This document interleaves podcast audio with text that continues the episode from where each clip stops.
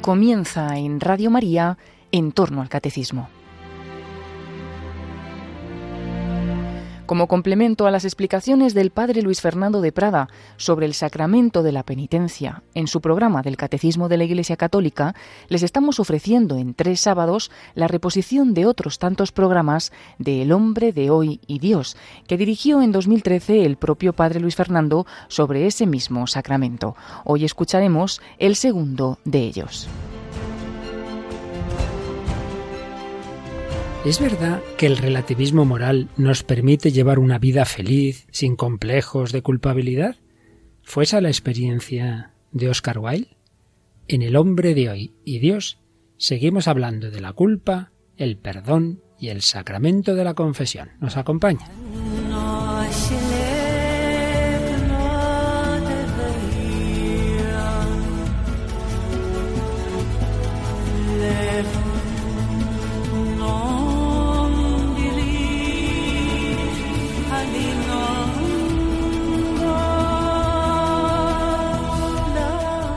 Un cordial saludo, queridos amigos de Radio María, queridos amigos del hombre de hoy y Dios, este programa en el que vamos buscando a Dios desde el corazón del hombre contemporáneo. Estamos en esa fase del programa en que vamos pensando un poquito en esas mm, formas concretas, esos modos concretos en que Dios se nos quiere acercar a través de los sacramentos estábamos con el sacramento de la penitencia y con él seguimos hoy.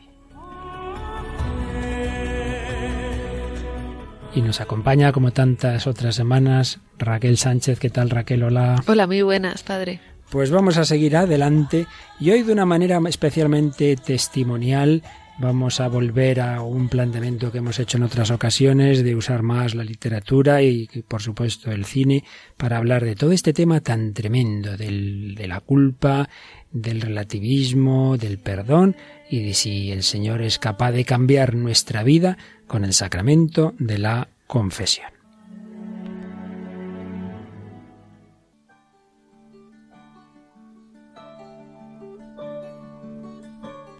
Un escritor inglés, londinense, converso, converso, él era un hombre ateo y de extrema izquierda, Joseph Pierce, al que tuve el honor de saludar y conocer en más de una ocasión, eh, ha estudiado mucho los conversos ingleses y entre sus libros está uno sobre Oscar Wilde, que se titula Oscar Wilde, La verdad sin máscaras. Y otro buen amigo, en este caso sacerdote David Amado, hizo en su momento una recensión de este libro en la cual me baso para esta reflexión. Ahí David recordaba cómo Oscar Wilde vivió los últimos años de su vida como un paria. Tras pasar dos años en la cárcel de Reading, la sociedad puritana, que había reído sus gracias, le dio la espalda. Acosado y sin apenas amigos, Wilde se retiró a París. Allí murió en una guardilla enfermo y acosado por las deudas. La suya habría sido la muerte de un infeliz, de no ser porque poco antes de expirar le administraron el bautismo, subcondiciones porque no era seguro si lo había recibido de pequeño no, y la unción de los enfermos. Y en cualquier caso fue la culminación de un proceso de conversión. Pero nos preguntamos, ¿tuvo ese último acto algo que ver realmente con su vida? Y aquí es donde la investigación de Joseph Pierce nos viene muy bien, porque propone una revisión de la vida de un autor aclamado por muchos como un liberador sexual progresista. No se cuestiona en esa obra la homosexualidad del gran escritor irlandés, ni sus promiscuas relaciones, eso ya sabemos que fue así, pero Pierce desvela al hombre que se oculta tras el icono de Wilde y muestra sus verdaderas aspiraciones y deseos. Y es que Wilde desde muy joven percibió que en el catolicismo había una belleza que no podía equipararse con ninguna otra del mundo, pero una cosa es que lo entreviera y otra cosa es que lo aceptara. Luchó por resistirse a ese atractivo. Le pudo su dandismo, su hablar afectado, su deseo de éxito entre la alta sociedad londinense. Mientras su corazón se carcomía, el mundo aplaudía sus famosos aforismos y se escandalizaba por sus atuendos. El cinismo superficial del autor estuvo a punto de destruir su profunda conciencia interior. Acostumbrado a vivir con la máscara puesta, Wilde solo llegó a conocer la verdad de su vida cuando unos desgraciados incidentes lo llevaron a la cárcel y allí se reencontró con Jesucristo. Y en esos últimos años de su vida llegó a decir, llegó a escribir a un amigo, ¿quieres saber mi secreto? Se lo diré. He encontrado mi alma. Estaba feliz en prisión porque encontré mi alma. En la cárcel, Oscar Wilde leía los Evangelios en griego y señaló al respecto. Es una manera deliciosa de comenzar la jornada. Las infinitas repeticiones a todas horas han marchitado para nosotros la frescura y el encanto poético de los Evangelios. Allí, en esa situación de dura, la lectura de los Evangelios y el sufrimiento desmoronaron su falsa fachada. En obras como De Profundis, una carta amarga dirigida a Alfred Douglas, el amante que arruinó su vida, o la balada de Reading, encuentra un camino de redención y comprende que la verdad del arte está en Cristo. Para Wilde, el camino de la decadencia acabó en el de la cruz. En una de sus obras, El abanico de Lady Windermere, aparece un personaje, Lord Darlington, que dice esta frase. Todos estamos en la cloaca, pero algunos miramos hacia las estrellas. Qué bello. Todos estamos en la cloaca, pero algunos miramos hacia las estrellas. Pues bien, como señala Joseph Pierce, buscar a Wilde en la cloaca, sea para revolcarse con él en el fango, para señalarle con el dedo del desprecio farisaico, es no entenderlo. Aquellos que deseen conocer con mayor profundidad a este hombre tan enigmático, no deberían mirarle a él en la cloaca, sino mirar con él hacia las estrellas.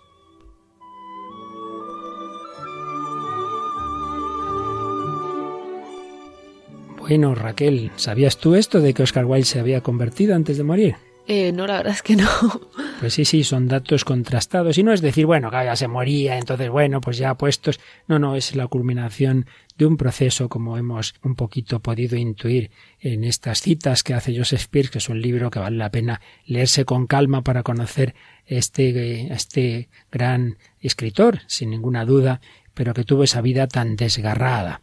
Esa vida que se refleja en una obra que hoy vamos a usar mucho, el retrato de Dorian Gray. Pero antes vamos a empalmar un poquito con lo que veíamos en el programa anterior. El hombre contemporáneo pretende vivir la moral, lo que a él le parece bien, lo que a él le parece mal, sin depender de nadie. Pretende, o bien, no existe Dios, o aunque exista, Dios está muy lejos, y yo me hago mi propia moral. Cada uno, esas expresiones que decimos, ah, mi conciencia, pues cada uno tiene su conciencia, es como decir yo soy el, el legislador de lo que es bueno y lo que es malo. Pero veíamos que por mucho que se intente eso, llevamos tan esculpida en nuestra naturaleza humana lo que es la verdad, lo que es el bien, que si no decimos la verdad, algo ahí no funciona en nosotros. Si no hacemos el bien, si hacemos daño, pues nos sentimos mal. Hay una culpabilidad sana. También veíamos que hay una malsana, ciertamente, que viene de falsas educaciones, pero indudablemente el hacer el mal está muy bien que nos deje un dolor. Si no, pues tenemos ese peligro de ser un sociópata, una persona que puede asesinar y quedarse tan tranquilo hay una culpabilidad sana verdadera, que es como eh, el indicativo, como la fiebre que nos indica que algo no va bien en nuestro cuerpo, pues así en el alma. Nosotros, frente a ese planteamiento de una moral autónoma, sabemos que lo bello es vivir de cara a Dios, que nos ayuda a, ver qué es lo bueno y qué es lo malo, porque es Él el que ha hecho nuestra naturaleza, y nadie mejor que el creador de la naturaleza humana y del mundo el que nos puede decir cómo sacar lo mejor de nosotros mismos. Esto ya lo veremos con calma cuando lleguemos a comentar la moral cristiana. Pero en cualquier caso, lo que veíamos es que en el cristianismo vivir de cara a Dios no es vivir de cara a un policía que está ahí para acusarte, sino siempre con confianza en su amor, con confianza en su perdón. Y este Dios se ha revelado en Cristo. Claro, las personas que que dicen, yo, yo, me confieso con Dios. Lo primero hay que preguntar, pero vamos ¿usted cree en Jesucristo, el Hijo de Dios hecho hombre, sí o no? Porque si cree en Jesucristo, Jesús perdona los pecados y Jesús le dice a los apóstoles, a quienes perdonéis los pecados les quedan perdonados, a quienes se los retengáis les quedan retenidos. Por tanto, creemos en Dios, creemos en Cristo, creemos en la Iglesia como fundada por Jesucristo y dentro de la Iglesia uno de esos cauces por los que Jesucristo se comunica con nosotros y concretamente para perdonarnos los pecados es este sacramento de la penitencia. Veíamos que no es ningún invento, que no es una cosa que aparece en no sé qué siglo, sino recordábamos los textos del Nuevo Testamento, del Evangelio, fundamentalmente Juan 20, Mateo 18, donde aparece esa institución de la penitencia por Jesucristo. Pues bien, este es el contexto teológico que, de doctrina católica que estamos intentando explicar, pero en el hombre de hoy y Dios lo hacemos siempre en relación a esa cultura contemporánea, tan contraria a todo esto, una cultura marcada por el relativismo y marcada por el hedonismo, qué es lo bueno, qué es lo malo. Bueno, pues tú disfruta, tú pásatelo bien. Pues esto es lo que está de trasfondo en una famosa obra de, de Oscar Wilde, el retrato de Dorian Gray, un pequeño librito, muchas veces editado, eh, que apareció eh, en Inglaterra en 1890, 1890. Cuenta la obsesión de un hombre atractivo y exitoso por mantenerse siempre joven, después de que un amigo, el pintor Basil, bueno, Raquel, ¿cómo se pronuncia esto? Yo no sé, Basil. que sabes mucho inglés. Basil Hallward. Basil Hallward, su amigo, el pintor este, le retrata soberbiamente en un lienzo y su deseo se convierte en tragedia tras darse cuenta de que su petición ha sido, en efecto, escuchada. Y es que ocurre una cosa tremenda. Él no va a envejecer y en cambio es el cuadro el que va envejeciendo, pero va envejeciendo y va reflejando el rostro de, de, este, de este joven, Dorian Gray, eh, y va reflejando los vicios y los pecados en los que se va metiendo, porque el problema es que conoce a Lord Henry, Lord Henry, que le va pervirtiendo, le va haciendo ver, o le va haciendo mm, mostrar un camino en el cual eh, lo importante es simplemente pasarlo bien, no fijarte en tu conciencia. Eh, le da un libro, un libro que, pues, que contribuye mucho a, esa, a ese cambio de valores de Dorian Gray. Una noche, este Dorian descubre a una actriz civil de la que se enamora. Es una actriz que trabaja en un teatro sencillito, de cuarta clase, digámoslo así, le propone matrimonio, pero a esta chica pues realmente le acaba haciendo muchísimo daño, porque de repente, en un momento dado, le dice que ya no está interesado en ella, en fin, la deja hecha polvo y Sibyl se va a suicidar. En fin, va entrando cada vez más en una espiral de vicios, de pecados, hasta el punto de que en un momento dado eh, tiene un arrebato de ira y aquel pintor que le había hecho ese cuadro lo, asesina, lo mata con un cuchillo eh, que le va a lavar mil veces para quitarle la sangre, en fin, huye de allí. Son un montón de circunstancias que cada vez le, le van metiendo en esa espiral del pecado, cada vez se siente peor. Por tanto, antes de seguir, tenemos esa contienda, por así decir, entre esos primeros diálogos entre este joven y este Lord Henry que realmente va influyendo en su alma y destruye su conciencia. Podemos ver en los primeros capítulos del libro la demolición sistemática de todos los valores humanos desde el escepticismo cínico de Lord Henry. Va consiguiendo, con la ayuda de un, libro que le, que le regala, va consiguiendo cambiar la trayectoria de la vida de Dorian Gray, hasta conseguir que un joven candoroso, convierta su alma en un horror de perversiones. Con tal de mantenerse siempre joven, está aquí también muy presente el tema del narcisismo. Fíjate, Raquel, algunos de los consejos que le da Lord Henry a Dorian Gray. Nos lees algunos de ellos, por favor. Disfrute plenamente de la juventud mientras la posee. No despilfarre el oro de sus días escuchando a gente aburrida, tratando de redimir a los fracasados sin esperanza, ni entregando su vida a los ignorantes, los anodinos y los vulgares. Estos son los objetivos enfermizos, las falsas ideas de nuestra época. En otro momento le dice Viva, viva la vida maravillosa que le pertenece, no deje que nada se pierda. Esté siempre a la busca de nuevas sensaciones, no tenga miedo a nada. Un nuevo hedonismo, eso es lo que nuestro siglo necesita. Usted puede ser su símbolo visible. Dada su personalidad, no hay nada que no pueda hacer. También le dice el mundo le pertenece durante una temporada.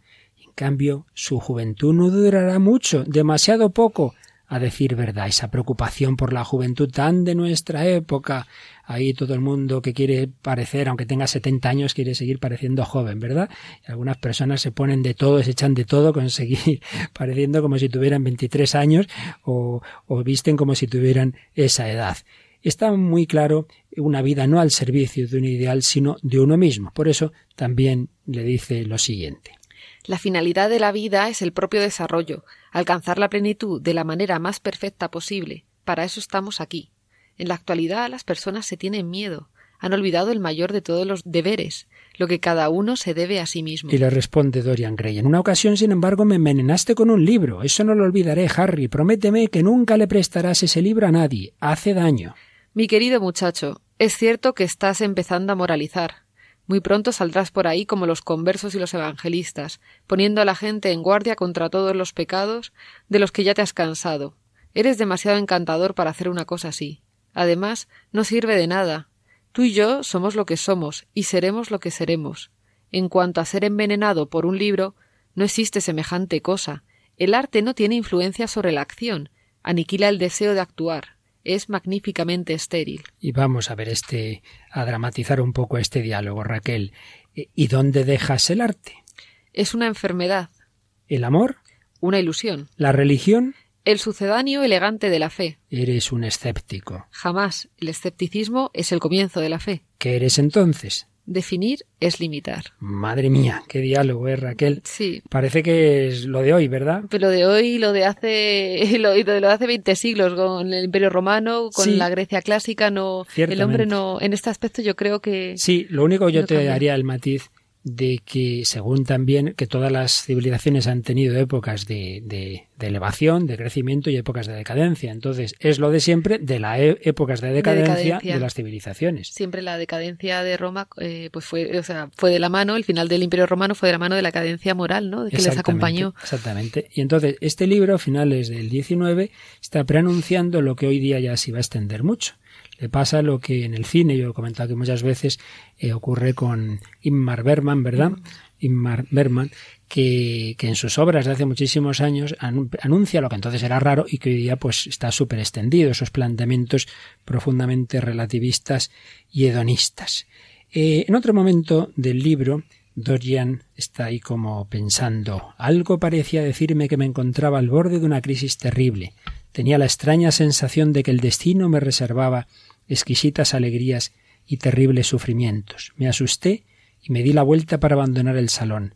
No fue la conciencia lo que me impulsó a hacerlo, más bien algo parecido a la cobardía. No me atribuyo ningún mérito por haber tratado de escapar, y le responde Lord Henry. Conciencia y cobardía son en realidad lo mismo, Basil. La conciencia es la marca registrada de la empresa, eso es todo. Me equivocaba yo, esta frase, este pensamiento, esta frase no era de Dorian, sino del pintor, ¿verdad? De Basil. Eh, que responde No lo creo, Harry, me parece que tampoco lo crees tú. Y ahora sí ya se dirige a Dorian. Por cierto, Dorian, ¿y qué aprovecha al hombre? ¿Cómo acaba exactamente la cita? ¿Ganar todo el mundo y perder su alma? Bueno, Raquel, pues antes de seguir, si te parece, vamos a escuchar algunos de estos diálogos, pero en el cine esta obra ha sido llevada al cine que sepamos por lo menos en, dos ocasiones, ¿verdad? En dos ocasiones. La primera en el año 1945, una película en blanco y negro dirigida por Albert Lewin y, y bueno, pues esta, esta fue la primera. Luego en el, en el 2009, eh, una película inglesa dirigida por Oliver Parker con Ben Barnes y Colin Firth eh, como protagonistas. Y, y bueno, la primera más recomendable que la segunda. La primera, la que lo recomendamos Yo esa que la veáis. he visto, la primera, sí, la de blanco y negro. Blanco y negro del 45. Entonces no se ponían determinadas escenas explícitas que hoy día. Sí, o sea, escenas explícitas tampoco es muy buena la película en sí. Lo que mm. tiene es muy buenos diálogos que evidentemente son de, de la obra de Wilde, o sea, son los aprovechables de la, de la obra del propio Wilde. Pues escuchamos de esta última eh, un diálogo en el, o dos diálogos unidos en el que aparece esa fase, digamos, de perversión hacia el hedonismo en el alma de Dorian Gray. No hay por qué avergonzarse del placer, Dorian. Verás, el hombre solo quiere ser feliz, pero la sociedad quiere que sea bueno. Cuando es bueno, el hombre rara vez suele ser feliz, pero cuando es feliz siempre es bueno. Y tú quieres ser bueno, ¿no, Dorian? Y feliz. ¿Pero todo esto no tiene un precio? Ah, es muy barato. Lo, que preguntaba era si no tiene un efecto sobre... ¿Sobre...? ¿Sobre qué? Pues sobre el alma. ¿Sobre el alma? Esta es mi iglesia. Con este trago ahora mismo postro mi alma ante el altar del diablo. No sabría qué... ¿Ves? Te envidio. A mí. Todo es posible para ti porque tienes las dos únicas cosas que merecen la pena juventud y belleza. Venga, vamos. ¿Has perdido la oportunidad? Probablemente era su marido. Sí, muy sensato. La gente muere de sentido común, Dorian, con una oportunidad perdida tras otra. La vida es el presente, el futuro no existe. Haz que la vida arda, siempre con la llama más intensa. Es el Carpe Diem, que por cierto, esto me recuerda mucho a una película muy famosa entre adolescentes, ¿verdad? El Club de los Poetas Muertos. Estamos pensando lo mismo. Eh, hemos pensado lo mismo, ¿verdad? Le da el mismo consejo ahí el profesor a los alumnos de aquel instituto que aquí Lord Henry a Dorian Gray. De una manera más perversa, este Lord Henry, porque bueno, este chico llega, llega a la ciudad y entonces Lord Henry le va, le va a hacer entrar pues en este mundo pues de burdeles, de pseudobares, y, y así poco a poco pues el pobre Dorian, que en principio pues era un alma cándida, pues la va a ir pervirtiendo, ¿no? Donde antes no lo veía tan mal, pues un poco lo que es el pecado, ¿no? Donde antes no lo ves mal, pues poco a poco pues te vas acostumbrando y lo vas viendo bien, ¿no? Y, así se va a ir, pues de una manera muy, muy inocente al principio y luego ya más, consciente, ¿no? De, del, del pecado. Así es. Sin embargo, como recordábamos antes en el resumen del programa anterior, siempre queda un residuo en el alma y en la conciencia que le dice que no, que eso, que eso no, que, que uno no es así, que uno no, no, es eso lo que quiere. Vamos a escuchar otro momento de la película en que aparecen esas dudas de, de Dorian Gray sobre lo que está haciendo. Mírame. Gracias a tu retrato. No es... Esto nunca envejecerá. Nunca se marchitará.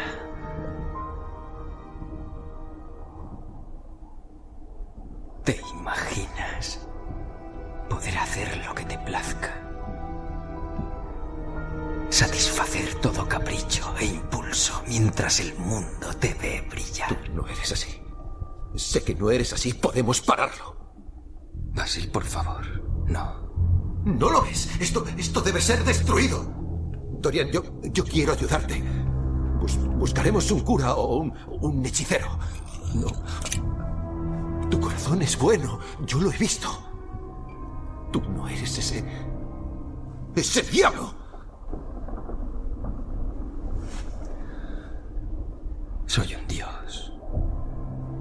Ahí es todavía, todavía Dorian no, no ha hecho esa reflexión interior, sino que eh, es su amigo, el pintor, el que se da cuenta, ¿verdad? Que todavía debajo de todo eso hay un corazón bueno, esa lucha interior que todos tenemos, ¿verdad? Sí, es la escena en la que el pintor eh, contempla horrorizado el cuadro que refleja pues toda la, los pecados, la decadencia ¿no? de, de, Dorian y, y, claro le está invitando a que, a que se vuelva para atrás, pero el otro que está como en, en, en la cumbre ¿no? de, del digamos del, del éxito del mundo, ¿no? de la fama, la belleza, pues eh, evidentemente no quiere ahora mismo echarse atrás, ¿no? pero aún consciente de la fealdad de, de lo que está haciendo, ¿no? bajo apariencia de belleza, porque él sigue joven y bello por mucho mal que, esté cometiendo. Así es. Y decíamos que todos estos planteamientos se han ido extendiendo en nuestro siglo y uno de los de los campos en los que siempre se ve, digamos, la cultura habitual y sobre todo entre jóvenes es la música. Y creo que nos traías algo, además ya que estamos en una película que viene del mundo anglosajón, también nos traes una canción de ese mundo, ¿verdad? Sí, traigo una canción muy conocida de, de los 90, que es Bittersweet Symphony o Sinfonía Agridulce, que pues retrata muy bien lo que es la, bueno, la, la filosofía ¿no? de, de, de nuestra era es eh, una canción que fue un número uno y es una de las, de las mejores de... Están metidas en muchas listas de las 100, mejores, 500 mejores de la historia de la música. Eh, del año 96, eh, pues del grupo inglés The Verb. Y, y bueno, pues eso, nos narra, nos narra un poco pues... Eh, a veces que estamos dice que estamos como metidos en moldes no y, y, que no y que podemos cambiar pero muchas veces no, no cambiamos no luego leemos algunas de las frases de la letra de esta canción Thank you.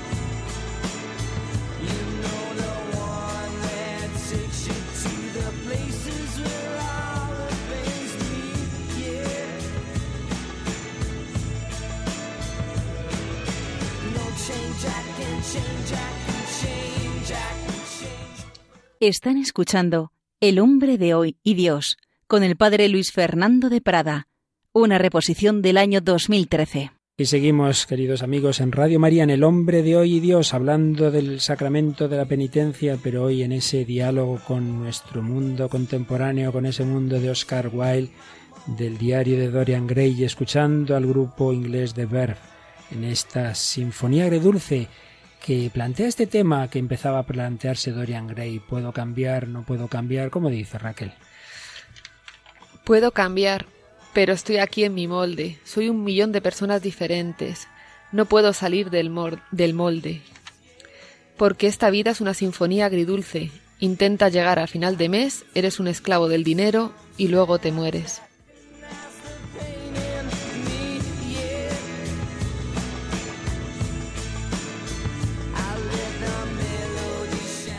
Pero fijaos, queridos amigos, que donde menos uno se lo espera se encuentra frases también como esta en la canción.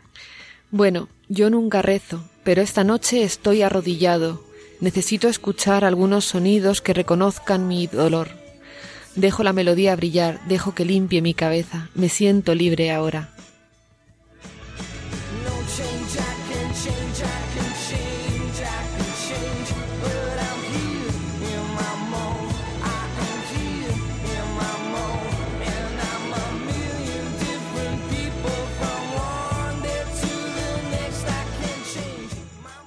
Pues esta es la gran cuestión. Metido en ese mundo, en esa perversión en la que fue entrando Dorian Gray, primero hacía falta que tocara fondo, que se diera cuenta de que eso no le llevaba a ningún lado. Poco a poco lo fue haciendo. Hasta lo que hemos escuchado hasta ahora todavía estaba en esa primera fase de cuando el hijo pródigo se va de casa y se lo pasa muy bien, pero poco a poco se fue dando cuenta de que eso no, no funcionaba. De hecho, nos podemos encontrar en el libro un momento en el que está de nuevo dialogando con Lord Henry que le dice No me digas que vas a ser bueno, exclamó Lord Henry, sumergiendo los dedos en un cuenco de cobre rojo lleno de agua de rosas. Eres absolutamente perfecto. Haz el favor de no cambiar. No, Harry, no. He hecho demasiadas cosas horribles en mi vida. No voy a hacer ninguna más. Ayer empecé con las buenas acciones. ¿Dónde estuviste ayer? En el campo, Harry, solo en una humilde posada. Mi querido muchacho, cualquiera puede ser bueno en el campo, donde no existen tentaciones. Y es que, pues allí había renunciado Dorian Gray a seducir a una mujer que había conocido. Una vida nueva. Eso era lo que necesitaba, eso era lo que estaba esperando. Sin duda la había empezado ya, había evitado al menos la perdición de una criatura inocente. Nunca volvería a poner la tentación en el camino de la inocencia. Sería bueno. Ahí está esa lucha de Dorian Gray. Pero vamos ahora a pasar de la ficción a la realidad. Raquel has encontrado testimonio precioso que la verdad es que vale la pena que quien pueda lo oiga completo. Nos vamos a poner un par de fragmentos de una joven. Se llama Amada Rosa y es una, es una colombiana que tiene un testimonio precioso de vida. Pero vamos a escuchar en dos momentos, eh, resumido un poquito lo esencial de ese testimonio que aparece en YouTube de Amada Rosa Pérez. Bueno, mi nombre es Amada Rosa Pérez Pérez, para los que no me conocen. Vengo de Corozal, Sucre, un pueblo pequeñito cerca de Cincelejo, Tolú, Coveñas. Nací allá. A los 15 años salí con una ilusión muy grande de ser alguien en la vida, como todos los jóvenes hoy en día y de querer tener dinero, poder, riquezas, ¿no? Que eso es lo que uno quiere siempre conquistar en el mundo, ser alguien en la vida. Y con el tiempo, pues no estudié nada. A los 18 años me estaba en un gimnasio y una persona me dijo, ¿quieres ser modelo? Yo dije, bueno, rico.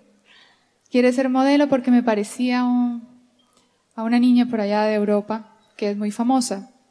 Yo empecé a hacer cursos de modelaje, talleres de actuación, eh, cursos de maquillaje, cómo aprenderse a vestir, a maquillar y todo eso uno lo va envolviendo y el mundo, pues le iba a uno, me iba engatusando el oído, me iba encariñando el oído, que qué bonita, que sí, tienes estatura, Mejor dicho, era como un festival. Yo me, o sea, ahorita mismo pienso que es como un festival de ganado cuando le vengan, cuando pasan las vacas o los caballos, que si tiene buenas piernas y todo este cuento, ¿sí o no? Qué impresión. Y, y con el tiempo, pues me dejé cegar, me dejé envolver de todas estas palabras, de todo este mundo. Gané cuatro concursos y ya eh, me fui a Bogotá, después de, uno de los concursos me fui a Bogotá y empecé a ser reconocida a nivel nacional. Empecé aquí en Medellín, qué curioso, ¿no? Donde empecé a dar mi testimonio. Estoy recogiendo los pasos a través, todos esos malos pasos que di los estoy recogiendo. Y me, eh, me llamaban para todos los catálogos de ropa interior, de vestido de baño, pasarelas, porque me decían que tenía uno de los mejores cuerpos. Ya empecé a formar un culto al cuerpo, al gimnasio, a vanidosa. Era impresionante la cantidad, el estrés que manejaba, a llenarme a complicarme la vida por todo. Me importaba mucho el físico, me importaban mucho las cosas materiales, no disfrutaba la vida de las cosas sencillas, aunque por allá en el fondo el Señor no permite que le, roben a uno de todo el alma, ¿sí o no?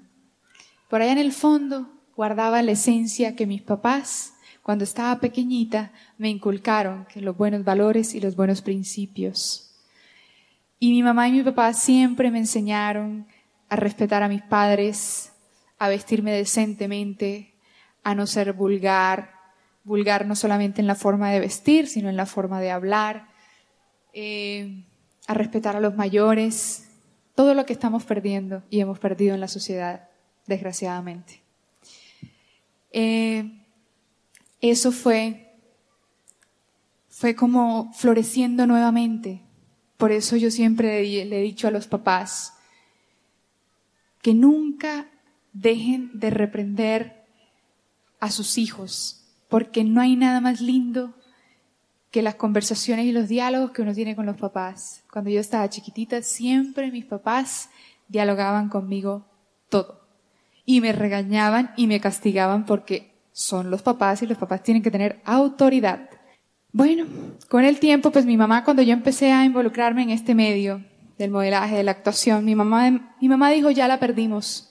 Y mi papá le dijo, no le digas nada porque es peor. Y ella, me imagino que oraba por mí, y me encomendó a la Santísima Virgen María. Y pues yo me fui a Estados Unidos y con todo el recorrido que llevaba de fotos, eh, pasarela, televisión, ser famosa, ser reconocida, que me pedían autógrafos, yo en el fondo sentía que algo me hacía falta. Yo decía, ¿qué es ese algo que me hace falta que no me hace sentir plena?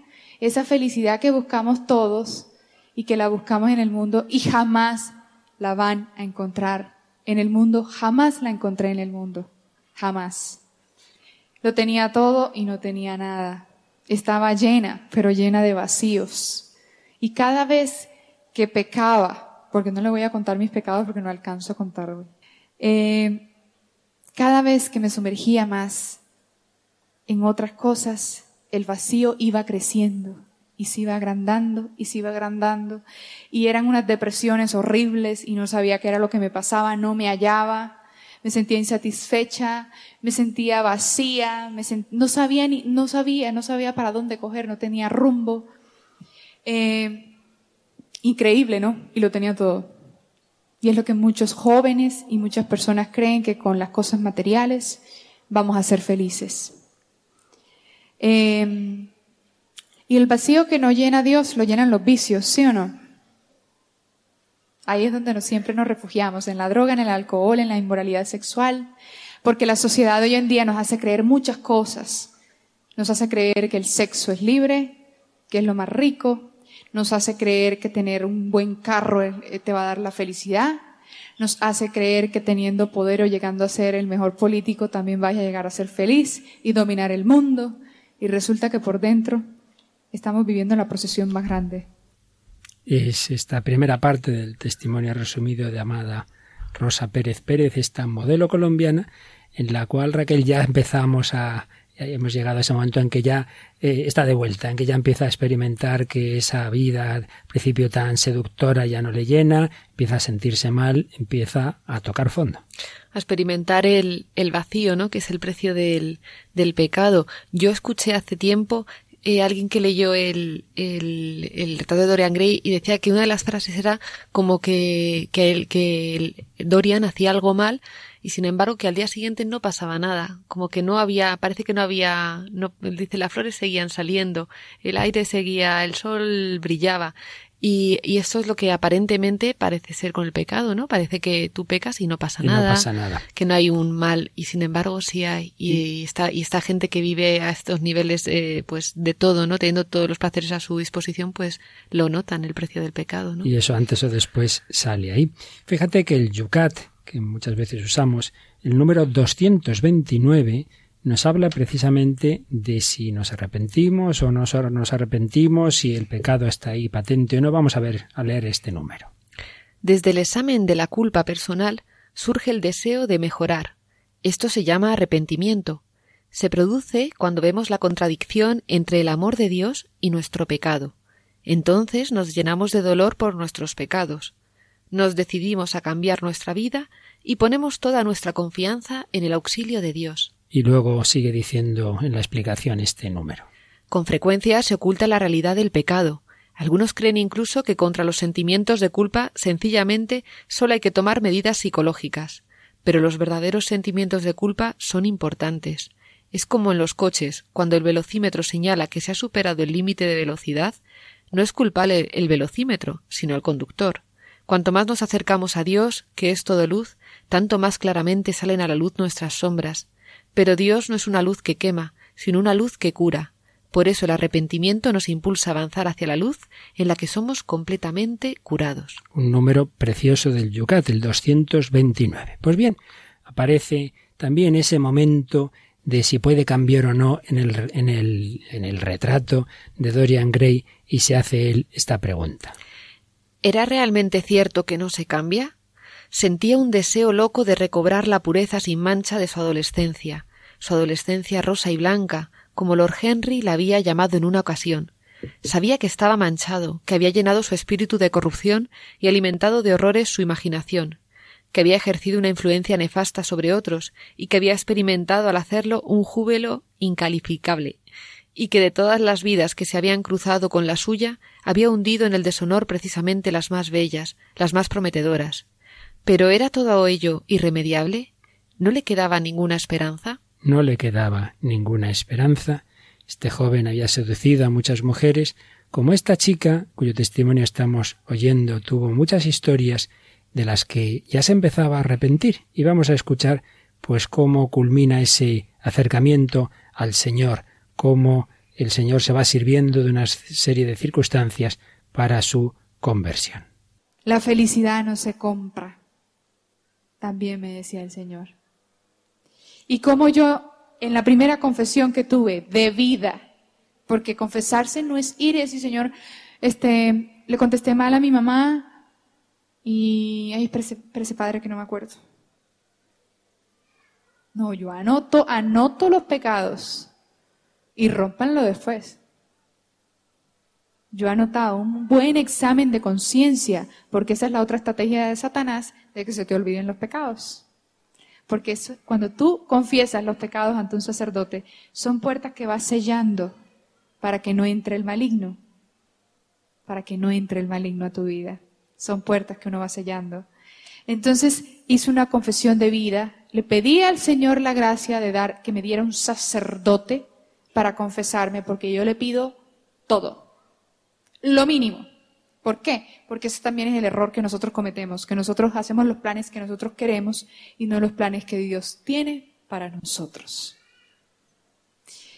Y empecé, cuando yo me fui a confesar y estaba en pleno momento, en plena confesión, empecé a llorar como una niña chiquita, esto era una cosa impresionante. Yo sentía que era indigna de recibir el amor de Dios. Me sentía sucia, manchada, me sentía que no era hija de Dios. Y yo no sé, pero yo siento que así es cuando llega un alma al cielo después de muerto.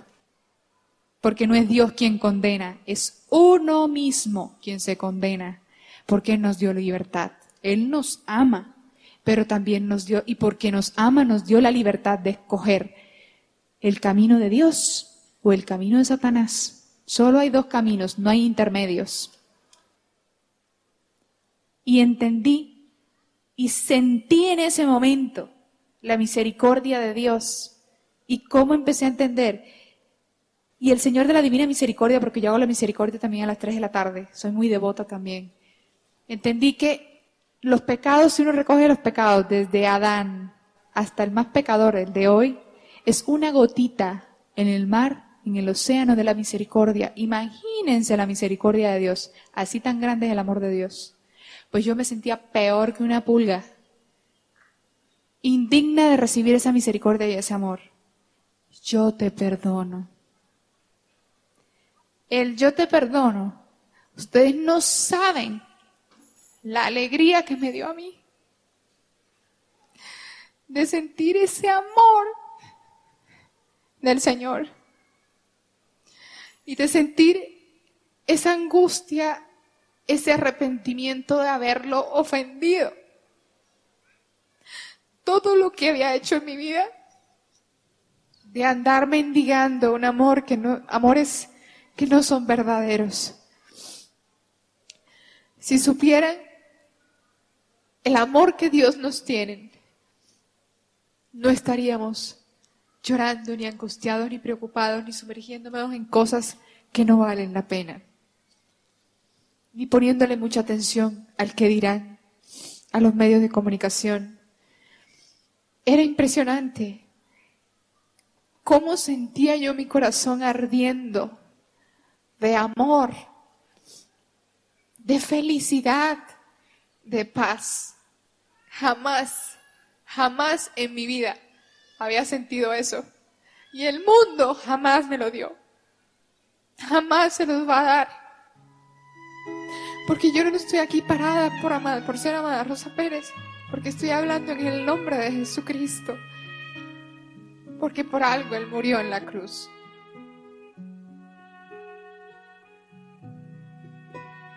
Nadie me ha mirado así.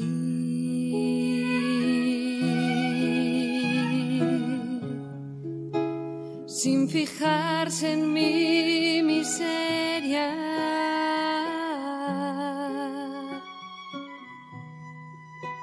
Nadie me ha mirado así.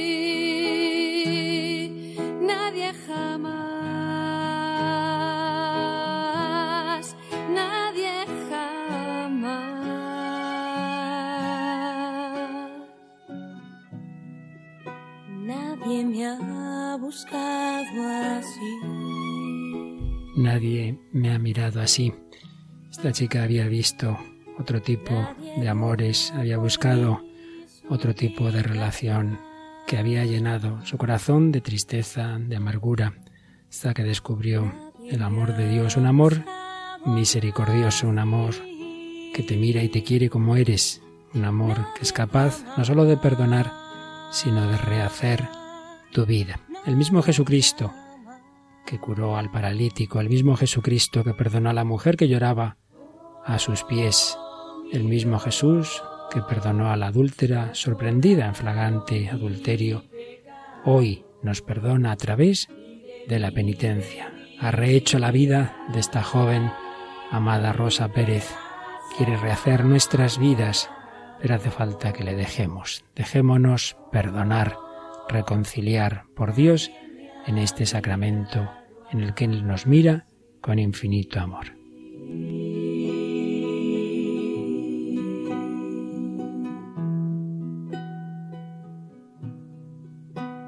Nadie me ha mirado así.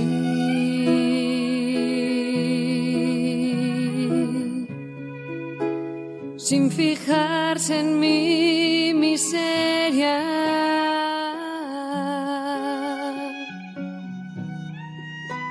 Nadie me ha mirado así.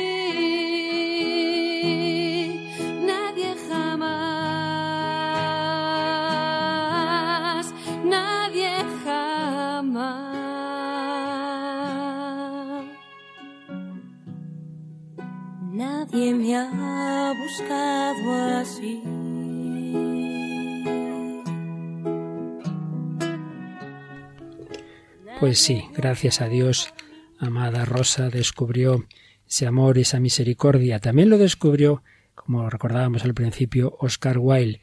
En su obra, en el, en el retrato de Dorian Gray, no aparece claro, pero sí que hay un indicio, y es que hay un momento en que al menos eh, se acerca a un sacerdote al confesionario, ¿verdad, Raquel? Sí, se ve como ese deseo, ¿no? De, de querer eh, redimir, pues, todo lo, todo el mal que, que ha hecho, ¿no? Y aunque, bueno, como es una película no muy, no muy eh, recomendable, recomendable pues evidentemente al sacerdote le deja como un poco, un poco como no se enterarse de la historia, que esto no suele pasar, los, los sacerdotes se enteran de la historia. Pero Así bueno, que- por lo menos escuchamos ese deseo de Dorian Gray que expresa con unas frases bellas. Quiero ser libre. Quiero ser nuevo. Limpio. Quiero ser bueno. Por favor. Por favor, tiene que ayudarme. ¿Te arrepientes? Dios es fiel y justo. Confiesa tus pecados mortales. Confiesa tus pecados. Esta no es mi verdadera cara. Si pudiera ver mi alma. Hijo, solo Dios puede ver nuestras almas. Yo he visto mi alma. Y podría enseñársela. Está podrida. Apesta. Es veneno. Ayúdenme. Pues aunque el alma esté podrida y apeste, siempre hay solución, siempre es posible empezar otra vez, siempre es posible, como hemos oído el testimonio de Amada Rosa, descubrir en ese sacramento el perdón y la misericordia que nos ayudan a empezar otra vez, como en esta canción que nos has traído también, Raquel, de otra mujer, Marcela de la Garza. Sí, es una cantante católica mexicana que, bueno, tiene canciones muy bonitas. La, he- descubierto hace, hace poco y si queréis saber más de ella, Marcela de la Garza, la podéis encontrar en Facebook, que tiene muchas canciones. Pues escuchamos como resumen de este programa de hoy en el que el Señor nos recuerda que es capaz de rehacer nuestra vida a través del sacramento de la penitencia.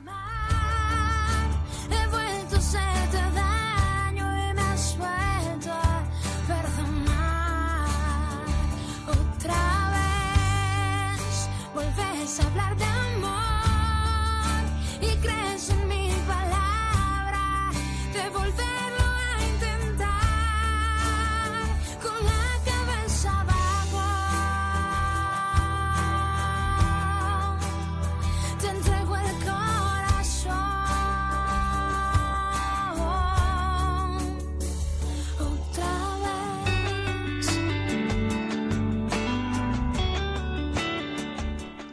Dice el Yucat en el número 226. Confesarse parece no estar de moda. Quizá sea difícil y al principio cueste un gran esfuerzo, pero es una de las mayores gracias que podamos comenzar siempre de nuevo en nuestra vida, realmente de nuevo, totalmente libres de cargas y sin las hipotecas del pasado, acogidos en el amor y equipados con una fuerza nueva. Dios es misericordioso y no desea nada más ardientemente que el que nosotros nos acojamos a su misericordia. Quien se ha confesado abre una nueva página en blanco en el libro de su vida.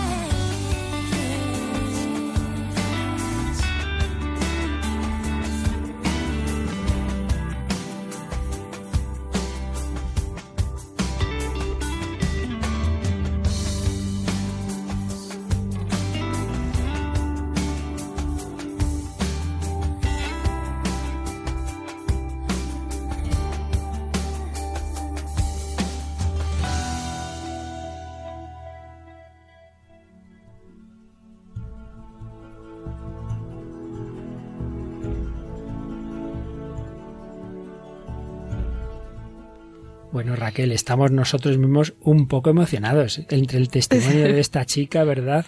Yo me declaro desde hoy fan de, de Amada Rosa porque es una es maravilloso escucharla, la dulzura, la, la, la verdad de las palabras y sobre todo que es que pone su, su testimonio tal cual, así muy, muy, no sé, a mí me ha ayudado muchísimo. Le hemos seleccionado solo unos fragmentos y que el que quiera que los busque en YouTube, Amada Rosa Pérez Pérez el contraste con el retrato de Dorian Gray, con la vida de Oscar Wilde, que también acabó en la iglesia, pues nos anima a todos, ¿verdad?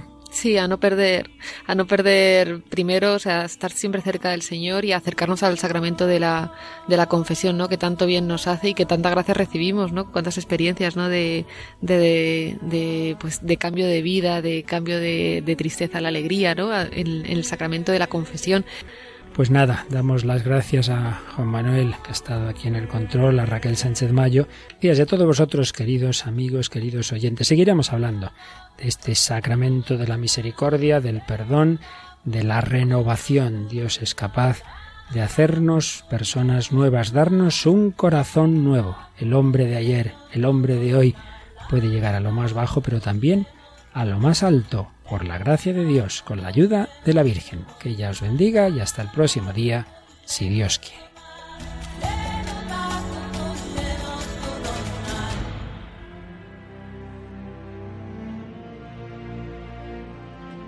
Finaliza en Radio María en torno al catecismo.